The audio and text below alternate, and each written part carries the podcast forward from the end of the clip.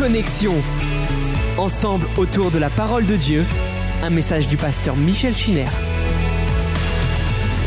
Chers amis, bonjour. Cela vous a été dit dans l'introduction par Kevin, c'est le dixième volet de notre commentaire adapté euh, du livre de la Genèse et je vous souhaite euh, la bienvenue en particulier à celles et ceux qui nous rejoignent.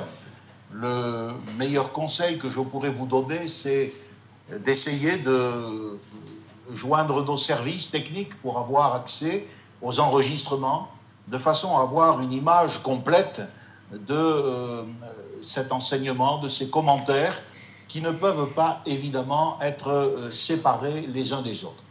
Alors la Genèse, après avoir vu que c'est d'abord euh, le récit de la création, l'origine de notre univers, la Genèse, c'est l'arbre généalogique de notre humanité. Il est immense, il est étendu, diversifié, mais hélas, on se rend compte que les rameaux, les fruits de cet arbre sont infectés.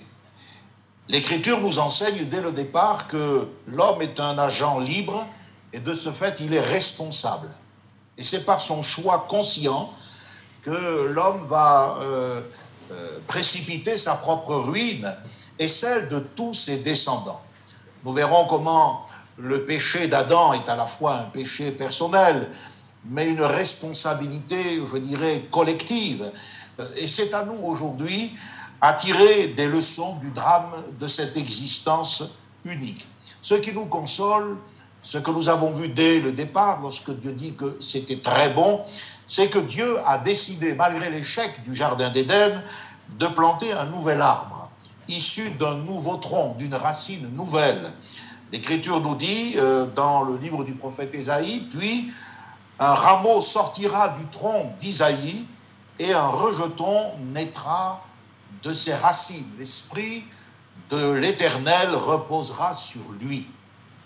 L'apôtre Paul ajoutera également à partir de ce texte un commentaire dans l'Épître aux Romains, chapitre 15, au verset 12. Il dit Il sortira d'Isaïe, c'est-à-dire donc la lignée du roi David, un rejeton qui se lèvera pour régner sur les nations, et les nations espéreront en lui. Voilà donc un nouvel arbre, un arbre dont les fruits vont être la résurrection, la vie éternelle. Cet arbre, on le sait, c'est euh, Christ qui donne sa vie au calvaire pour chacun de nous. Et euh, j'aime bien ce texte du livre des psaumes, euh, comme quoi la Bible, c'est un tout organique qu'il faut connaître psaume 80, versets 16 à 18, où par le Saint-Esprit, le psalmiste dit Protège ce que ta droite a planté, le Fils de l'homme que tu as affermi toi-même. Notez l'expression planté, le Fils de l'homme que tu as affermi toi-même. Il y a là euh, une note euh, assez expressive dans le texte original, c'est qu'il est question euh, d'une tige qui pousse. Et en effet, c'est celui que la Bible présente comme le second Adam, le premier Adam qui a eu le pouvoir malheureusement de perdre tous ses descendants, mais le second Adam, Christ, a le pouvoir de sauver tous ceux qui s'approchent de Dieu par lui. Alors pour faire un peu la transition, car euh, avant d'aller plus loin ce soir, parlons de ce qu'Adam nous a transmis. En Adam, nous avons hérité d'un ADN, il y a là plus que une circonstance hasardeuse, Adam et ADN spirituel. Le livre des actes des apôtres nous dit clairement que nous sommes sortis d'un seul sang. Acte 17, verset 6. Comme Adam, nous sommes devenus vulnérables. Comme Adam, nous sommes devenus misérables. Alors que nous n'étions pas destinés à cette vie-là. Faites l'inventaire de l'héritage que vous avez euh, en Adam. C'est une vie d'abord, on va dire, sans but, une vie sans fondement, une vie détachée de sa source, une vie euh, remplie de ruines, de misère, nourrie de, de désenchantements les plus amers. Une vie que l'on commence dans les pleurs et que l'on termine dans la maladie, dans l'agonie et dans la mort. Une existence euh, souvent marquée par des tragédies, de la souffrance, de l'infirmité, des divorces, la trahison, l'injustice, la violence, la guerre. C'est tout ça, l'héritage d'Adam. Voilà la vie qu'Adam nous a transmise. Dans le psaume 8, verset 5, il est écrit, tu l'as fait de peu, égal à Dieu, et tu l'as couronné de gloire et de splendeur. Le mot couronné signifie littéralement entouré, environné, être revêtu. Nous avons là une image du statut princier d'Adam. Quand ils ont été privés de la gloire de Dieu, tout ce qui les environnait leur a été ôté. Adam et Ève ont non seulement découvert qu'ils étaient nus, mais qu'ils avaient perdu leur couronne. Alors ce soir, je voudrais avancer avec vous euh, dans euh, le propos de la Bible. Nous avons vu l'acte mystérieux de la création euh, d'Ève. Nous avons essayé de comprendre ce que la Bible dit. Nous avons aussi vu comment les bons que l'humanité a pu réaliser dans le domaine technique et de la science n'ont pas été suivis sur le plan de la moralité.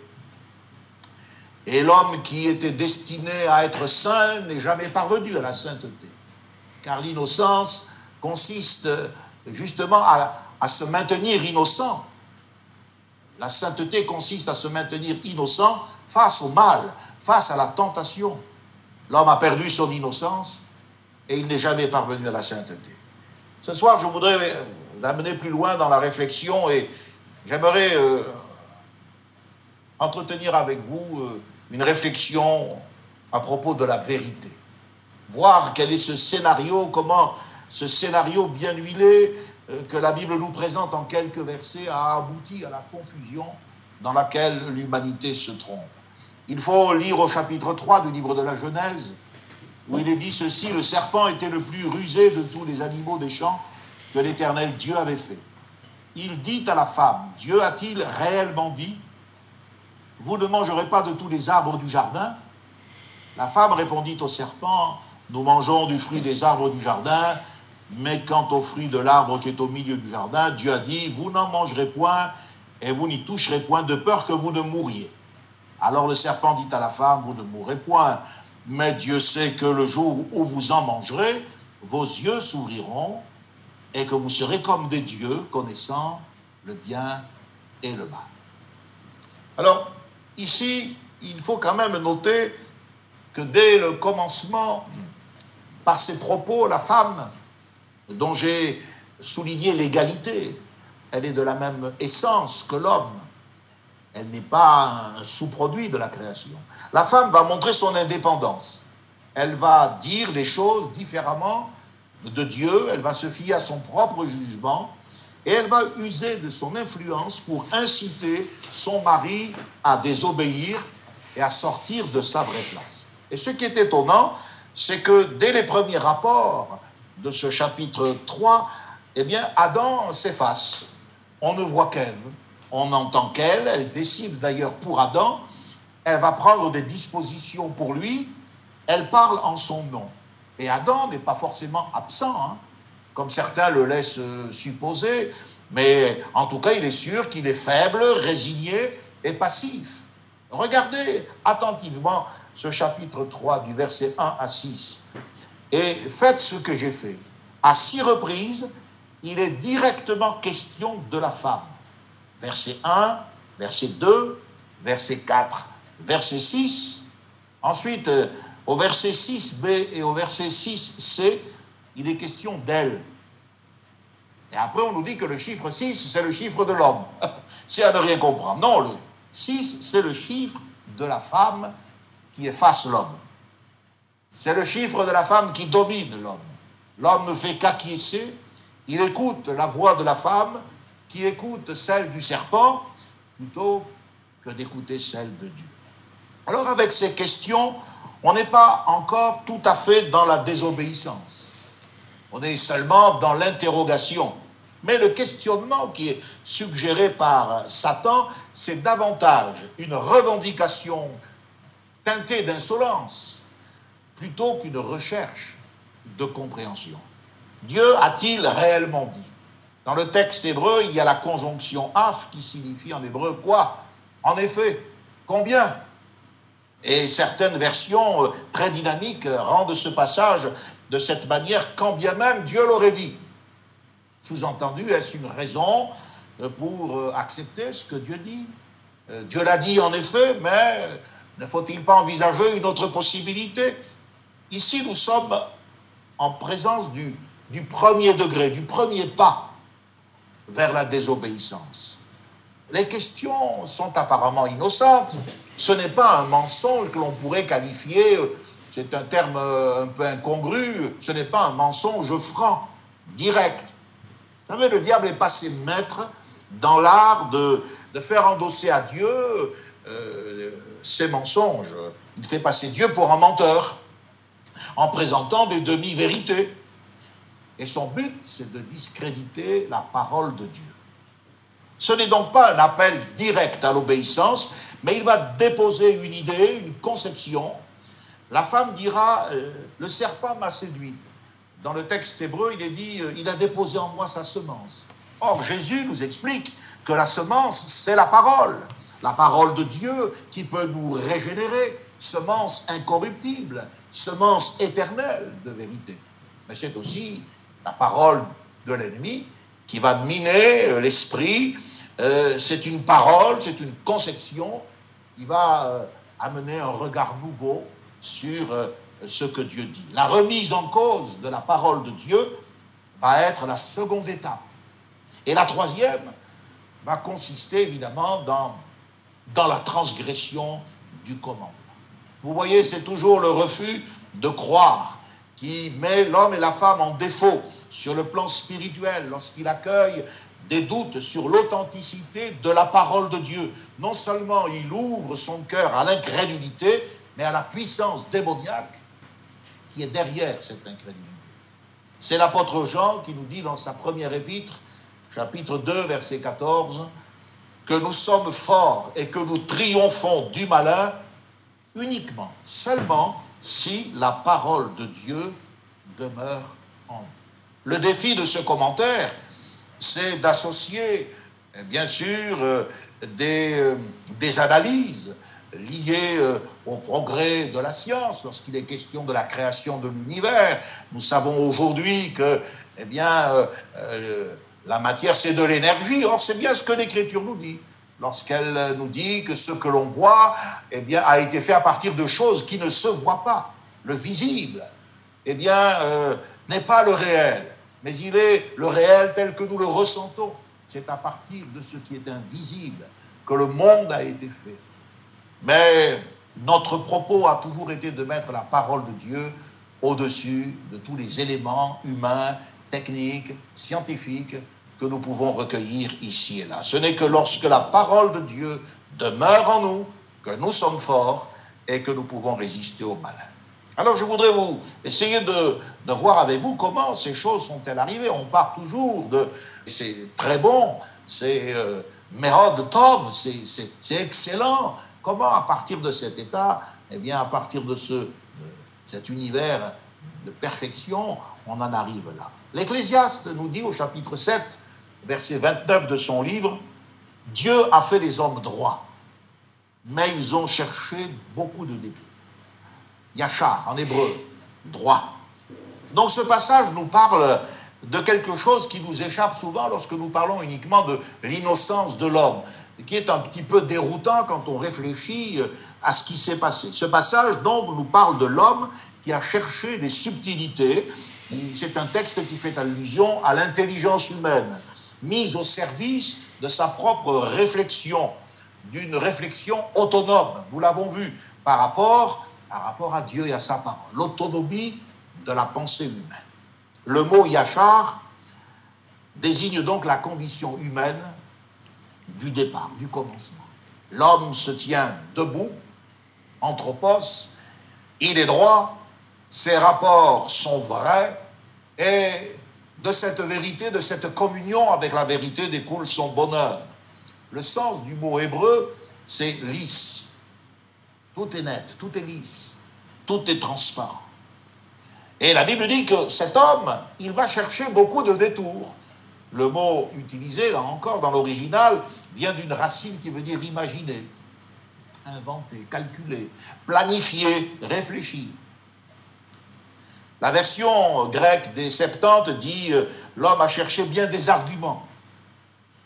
La Vulgate dit des questionnements sans fin. Ici, second traduit beaucoup de détours.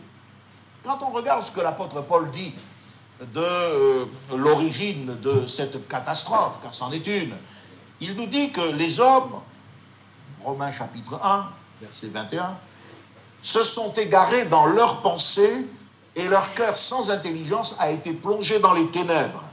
Ils sont devenus, dit-il, littéralement fous.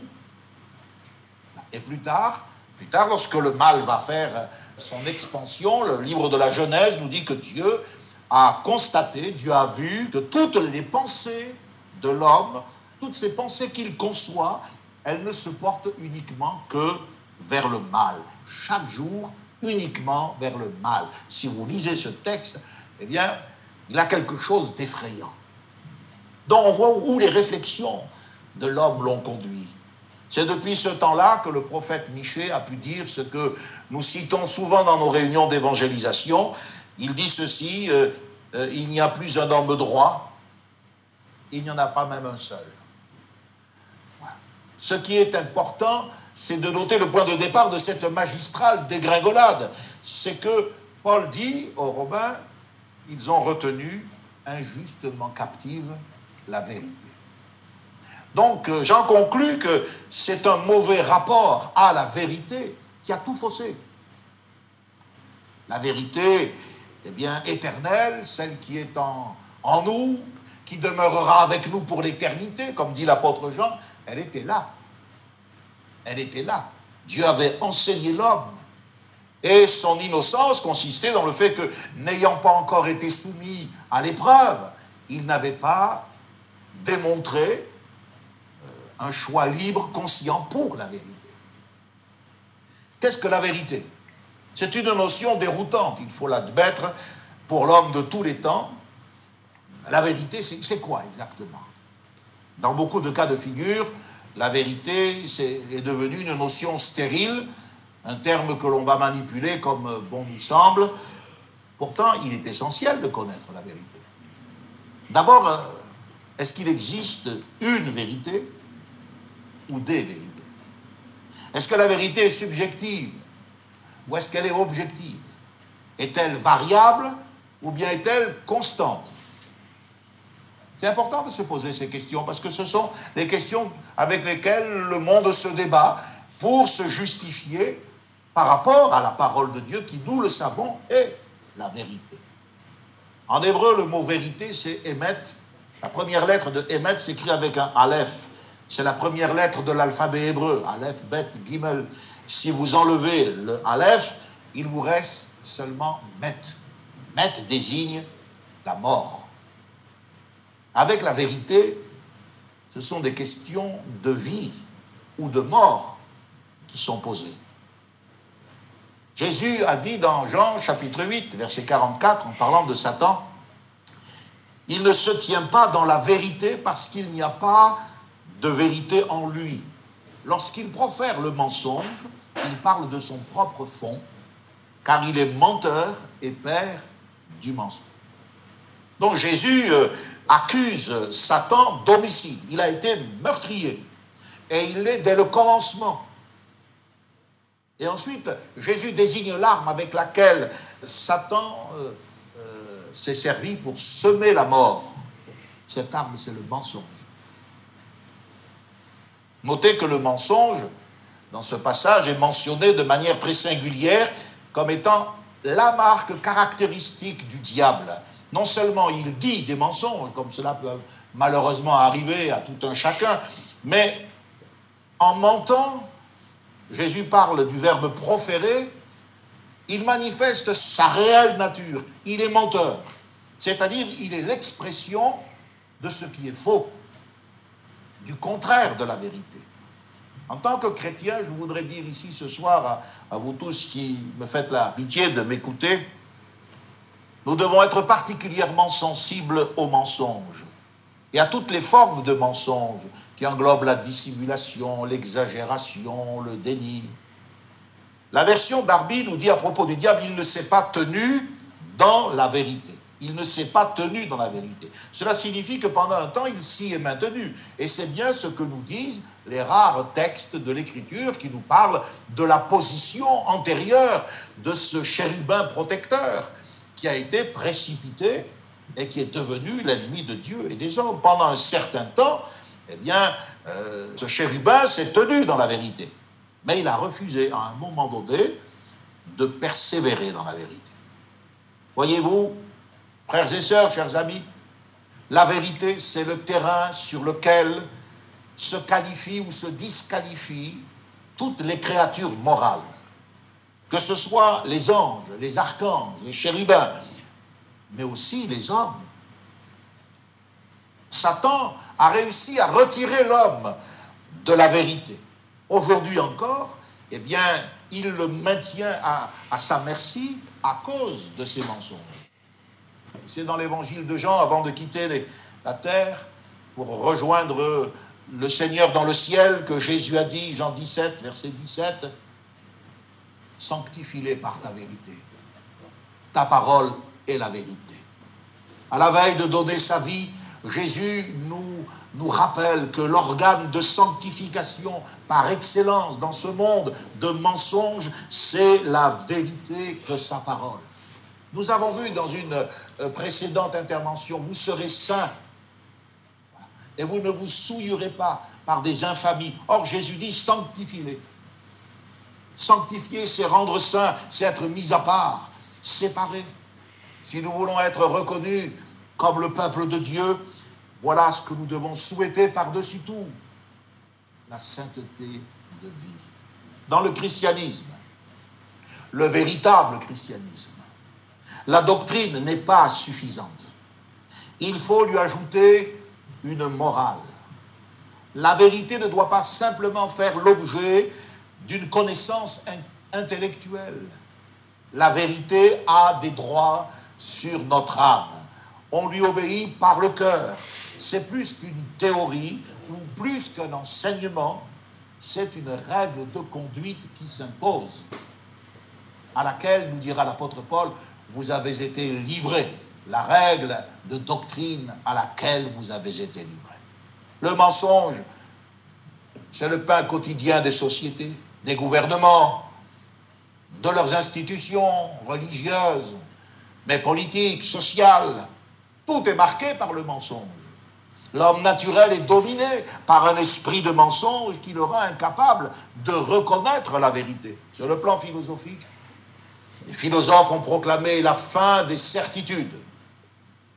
Aujourd'hui, les hommes pensent que la vérité, avec un grand V, n'existe pas, ou ce qui revient au même, elle n'est pas accessible. D'ailleurs, euh, dans les salons de ces, penseurs, il est convenable de ne pas passer aux yeux des autres pour euh, le propriétaire de la vérité.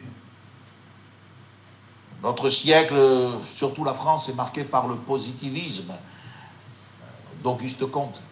Nous croyons qu'une preuve scientifique est plus sûre qu'un témoignage.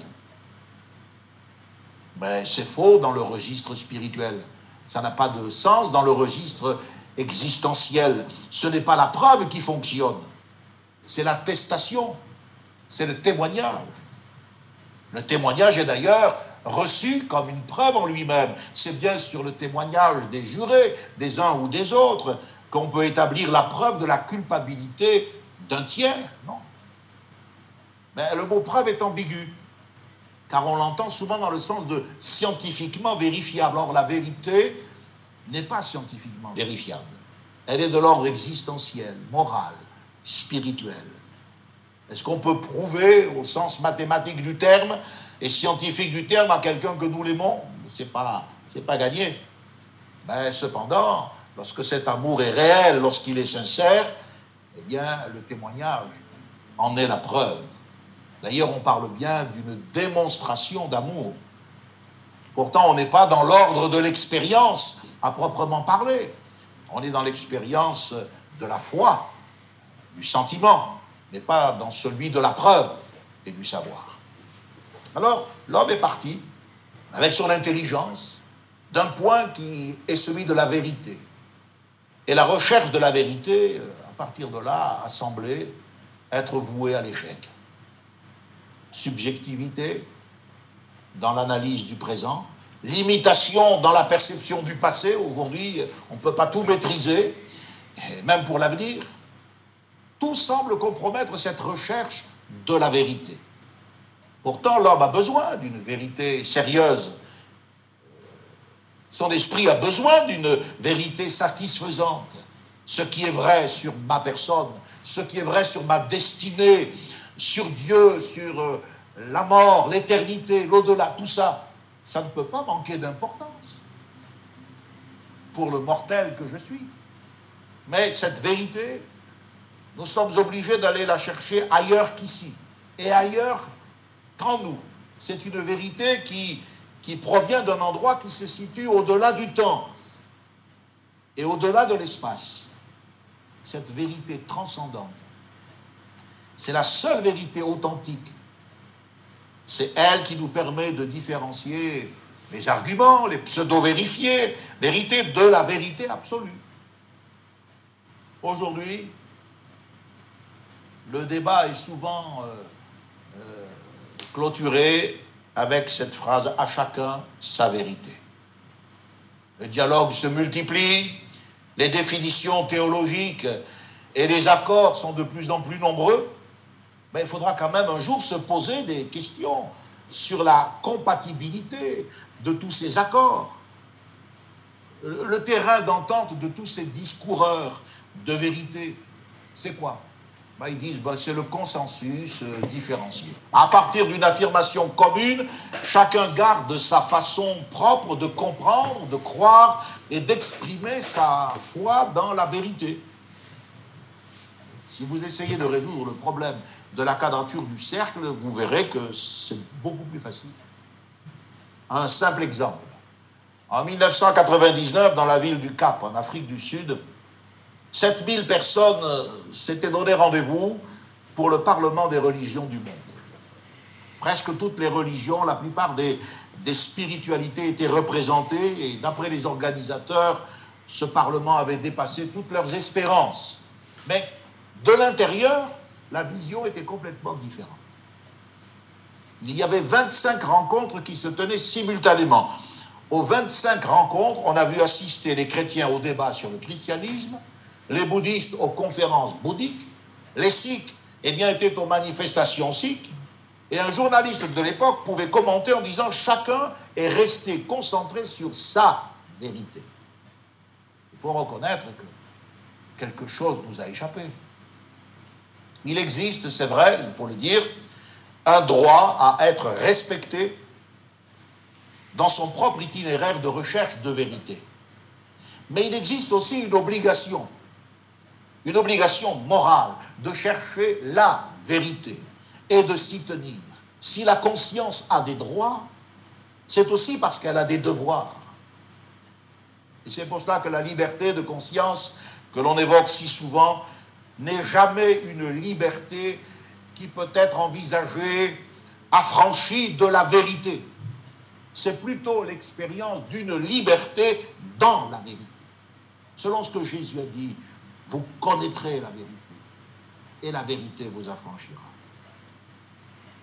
Lorsque les gens se sont affranchis de la vérité, on verra l'incidence que cela a dans la moralité des hommes.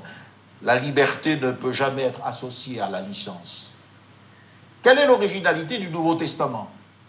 L'originalité de cette deuxième partie de la Bible, en rapport avec la notion de vérité, c'est de montrer tout d'abord la vérité comme étant susceptible d'être connue.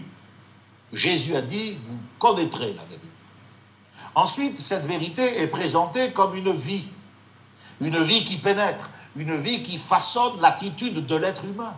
L'apôtre Jean nous dit, dans sa première épître au chapitre 3, verset 19, N'aimons pas en parole et avec la langue, mais en action et avec vérité. Par là, nous connaîtrons que nous sommes de la vérité et nous rassurerons nos cœurs devant lui. Enfin, la vérité est présentée comme un chemin, un chemin que doit suivre le vrai chrétien, un chemin de sanctification. L'apôtre Jean nous parle d'aimer la vérité, de connaître la vérité, de marcher dans la vérité, selon le commandement que nous avons reçu de Dieu le Père. Première épître de Jean, chapitre 1, versets 2 à 4. Alors, que ce soit la théologie, la morale, que ce soit euh, la certitude de la foi ou l'orientation de la conduite humaine, le christianisme est tout entier renfermé dans cette conception d'une vérité absolue et révélée. Et en dehors de ça, eh bien, il n'y a que des idées sur la vérité, des arguments sur la vérité, des points de vue sur la vérité. Mais la vérité est concentrée dans ce que nous dit le Nouveau Testament.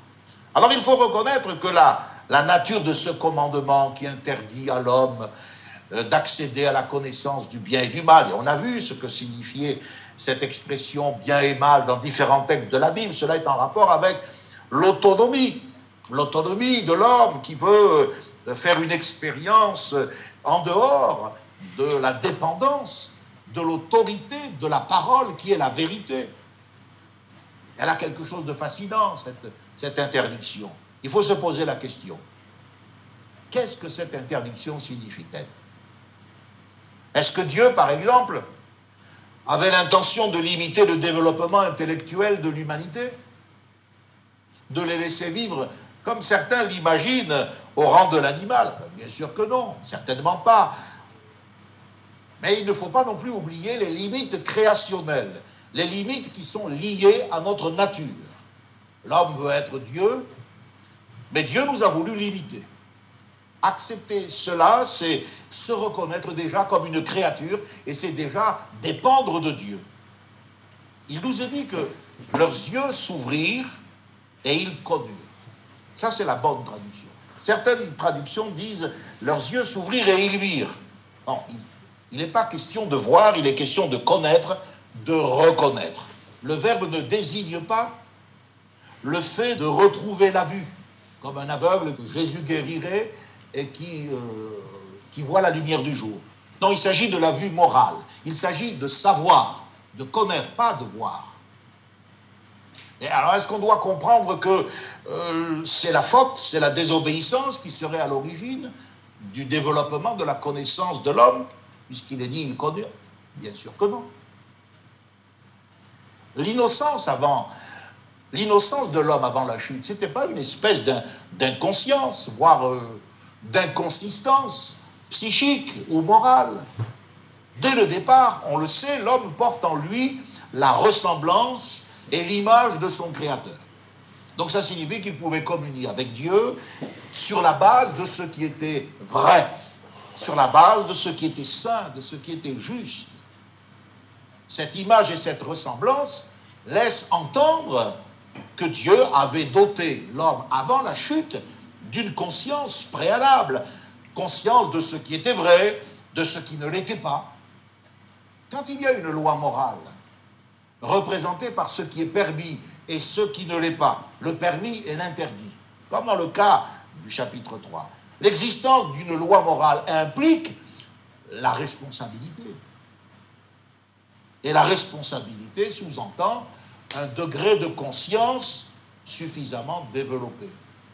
Dans nos sociétés modernes, les fous ne sont pas responsables devant la loi parce qu'ils sont jugés non responsables de leurs actes.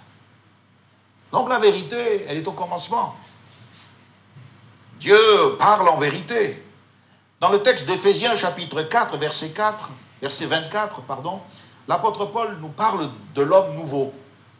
C'est une création, on l'a vu, création spirituelle. L'homme nouveau, il est créé selon Dieu, c'est-à-dire d'après ses critères. Et Paul dit dans une justice et une sainteté que produit la vérité. Justement, dans ce contexte, j'y reviens au verset 25, il est question de renoncer au mensonge et de parler selon la vérité à son prochain. Là, il faut noter quelque chose de très important. Une justice et une sainteté que produit, qu'engendre la vérité. L'état d'innocence de nos premiers parents n'était pas un état euh, d'abrutissement. Leur intelligence, assortie de compréhension spirituelle, de discernement, était le, le produit de la vérité. En Éden, Adam était déjà en contact avec la vérité. Et je le citais tout à l'heure, l'apôtre Jean nous parle dans sa seconde épître de cette vérité qui demeure en nous, qui sera avec nous pour l'éternité. Nous avons médité sur le texte du livre des Proverbes au chapitre 8, où la sagesse nous dit clairement que la vérité était proclamée dès le commencement. Avant que tout soit mis en place, elle était là. Ainsi, au commencement, Adam était doté d'une conscience préalable de ce qui était vrai et de ce qui était faux. Vrai signifiant le bien absolu, c'est-à-dire l'idéal de l'obéissance agréable à Dieu. Faux signifiant le mal absolu, c'est-à-dire la désobéissance. Aussi coupable, nous dira le prophète euh, Samuel, aussi coupable que la divination. Quant avec la faute, l'homme est entré dans l'expérience de la connaissance du bien et du mal. Il a tout simplement rompu sa relation avec la vérité. Désormais, il va établir un nouveau euh, système de valeurs qui va définir les relations humaines entre elles et puis les relations humaines avec le Créateur. Autrement dit, la vérité va disparaître au profit d'une conception subjective, d'une appréciation personnelle des valeurs, et c'est cette nouvelle échelle de valeurs qui va falsifier la vérité absolue. Les deux pôles de l'expérience humaine, que l'on appelle le bien et le mal, correspondent à une évaluation personnelle de ce qui est vrai et de ce qui ne l'est pas. C'est pour ça que chez tous les hommes, quelle que soit leur origine et leur culture, il existe une tension entre ce qui est juste, ce qui est bon, ce qui est noble, et puis tout ce qui est vil et infâme. Mais si vous regardez de près, il n'y a pas cependant deux personnes qui aient exactement le même système de valeurs.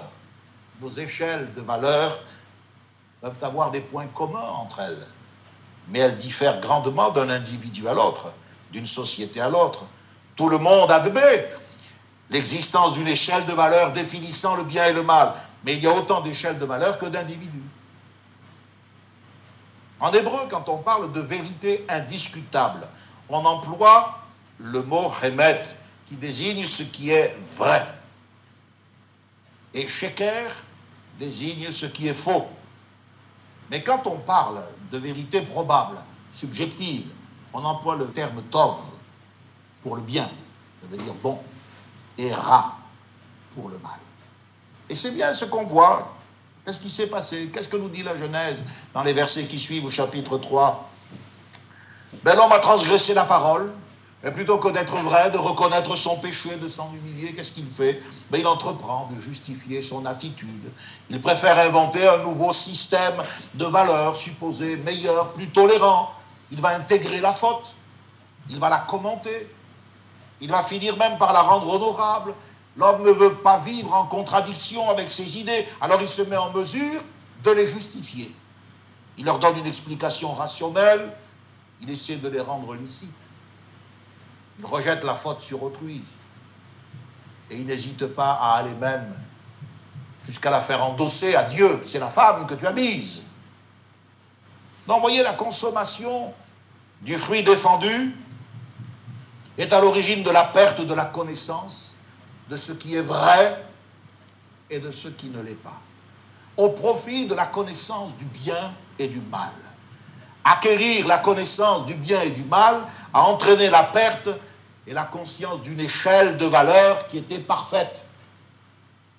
Et en péchant, Adam et Ève se sont mis dans une situation où eux seuls allaient pouvoir déclarer ce qui est bien et ce qui est mal même si cette définition était rodée.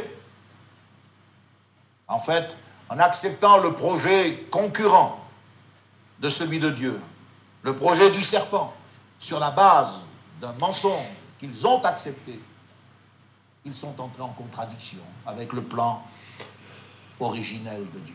C'est depuis ce moment-là que l'humanité est veuve, veuve de la vérité absolue et des valeurs qui sont les siennes, la vérité les plus clairement définie, Elle doit être constamment recherchée du côté de l'homme, dans la philosophie, dans les sciences, dans les techniques. Mais surtout, la vérité doit maintenant être révélée du côté de Dieu. C'est la raison d'être de la Bible. C'est la raison d'être du Saint-Esprit. C'est la raison d'être de la venue de Jésus dans le monde, en qui la grâce et la vérité se sont trouvées. Prenons l'exemple du bouddhisme. Dans le bouddhisme, il y a ce que l'on appelle les quatre nobles vérités. Quatre nobles vérités, le caractère universel du mal, euh, sa cause, sa possible cessation et le chemin qui y conduit. Je dis, tiens, on est là dans une recherche intéressante de la vérité. Cependant, le fondateur du bouddhisme a confessé sur son, lit de, sur son lit de mort, je suis encore à la recherche de la vérité. Bouddha a délivré 84 000 enseignements, mais il n'a strictement rien dit sur une éventuelle nature divine.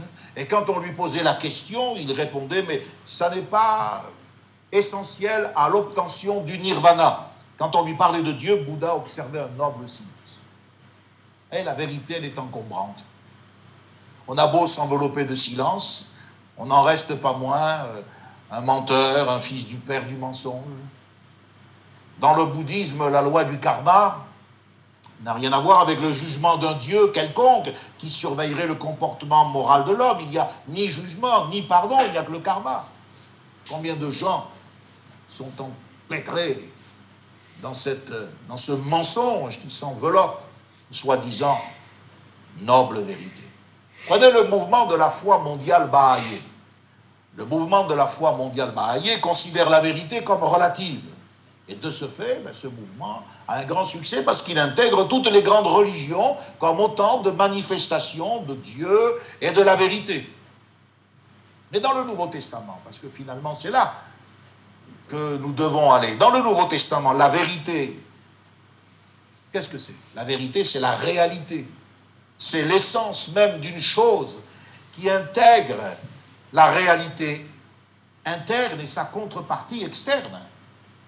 C'est l'image complète. Les Hébreux emploient un mot, le mot tiferet, qui signifie harmonie, beauté, splendeur, pour désigner cette vision religieuse de la vérité. La vérité, c'est plus qu'une exactitude euh, littérale. La vérité, c'est le réel dégagé des apparences. Ce réel dont nous n'avons que des représentations. Ainsi, nous, nous voyons que le péché, c'est-à-dire la désobéissance, le fait de se soustraire à l'autorité de la parole de Dieu, est à l'origine d'un nouveau système de valeurs défini par l'homme. Mais pour nous, chrétiens, nous savons que la parole a été faite chair et qu'elle a habité parmi nous pleine de grâce et de vérité. En Jésus-Christ, il y a une plénitude de vérité. L'image du Dieu invisible, le premier-né de toute la création, celui en qui Dieu a voulu que toute plénitude habita, nous a réconciliés avec lui-même en faisant, nous dit la Bible, la paix par le sang de la croix. L'apôtre Jean affirme cela comme, je dirais, un coup de grâce à tous ceux qui sont des discuteurs de la vérité. Il dit, nous savons aussi que le Fils de Dieu est venu et qu'il nous a donné l'intelligence pour connaître le véritable. Et nous sommes dans le véritable en son Fils Jésus-Christ. C'est lui qui est le Dieu véritable et la vie éternelle. Petits enfants, gardez-vous des idoles. Voilà ma conclusion. L'homme était au contact de ce qui était vrai de toute éternité. Il a voulu entrer dans une expérience autonome et il est entré dans l'expérience du bien et du mal, par la mauvaise porte. Comme je le disais dernièrement, il ne peut maintenant que supplier, comme Jésus nous l'a enseigné dans le Notre Père, délivre-nous du mal, fais-nous connaître la vérité. C'est la vérité qui est en Jésus-Christ qui a franchi le pécheur de la puissance du péché et qui le transporte dans le royaume du Fils de Dieu. Prochainement, au cours du culte du 13 décembre, nous parlerons du, processus de la tentation. Nous verrons que c'est en ne faisant pas ce, que, ce que l'on sait être bien qu'on se prépare à faire ce qui est mal. Et c'est pour cela que j'aimerais vous inviter à toujours plus vous tenir devant le Seigneur, sur la base de sa parole, dans une communion authentique avec lui, afin d'être gardé dans la vérité. Je voudrais vous inviter maintenant à, prier le Seigneur. Comme Adam, nous ne voulons pas interpréter notre promotion d'enfant de Dieu à contresens.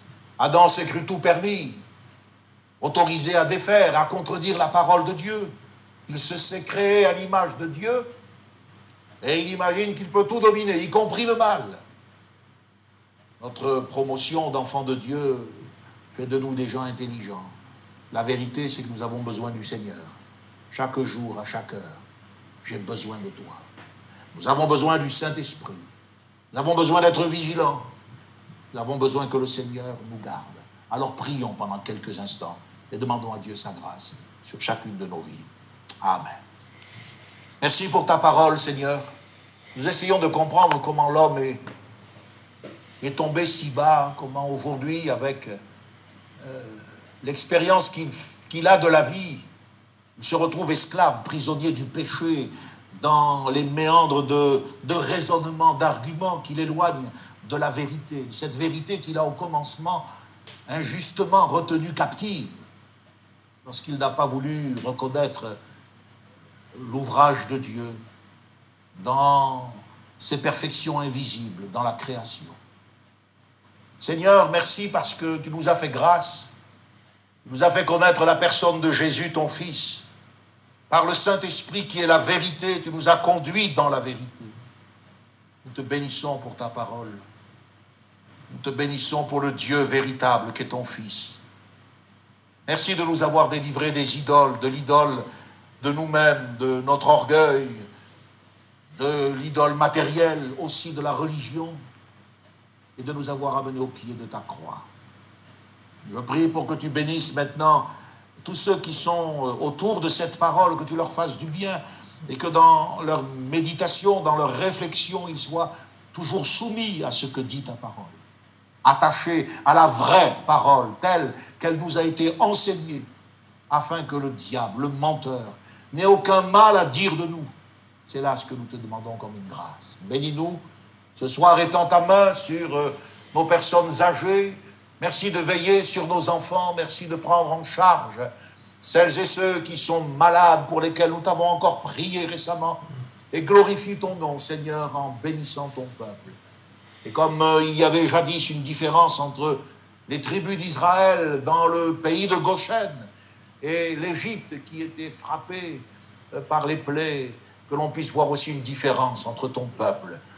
Merci Seigneur de nous bénir de garder nos assemblées, de bénir tes serviteurs et de faire reposer l'esprit de vérité sur chacun de nous. Dans le nom de Jésus-Christ, nous te le demandons. Amen. Amen. Connexion. Ensemble autour de la parole de Dieu, un message du pasteur Michel Chiner.